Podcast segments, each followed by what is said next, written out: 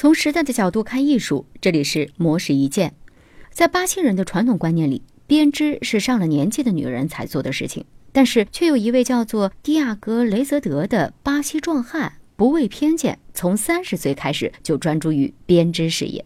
蒂亚戈最初是受到祖母的影响，才决定学习手工编织。他说，祖母喜欢为家人做东西，虽然说这技术不怎么样，但是一针一线都饱含着对于家人深深的爱。不过，当蒂亚戈对于祖母提出学习编织的请求时，祖母也是一脸的讶异。毕竟，在巴西圣保罗，几乎没有男人会想要学编织。在学习编织的过程当中，蒂亚戈抓紧一切时间进行练习，有时呢还会在大庭广众之下拿出织针和毛线。这时候呢，各种嘲笑奚落随之而来。面对着大众的质疑和讽刺，蒂亚戈也曾动摇过。但是他逐渐的意识到，人们活着就是为了取悦自己，不必在意他人的看法。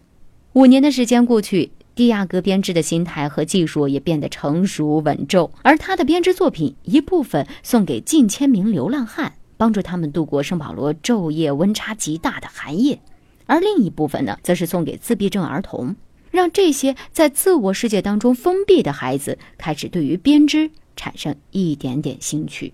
此外，蒂亚戈还利用闲暇时间开办了名为“穿针引线的男人”的工作室，专门培训男士编织。很多男性突破心理障碍，参与培训之后，纷纷表示这是一场能够使身体和心灵颇为受益的疗愈。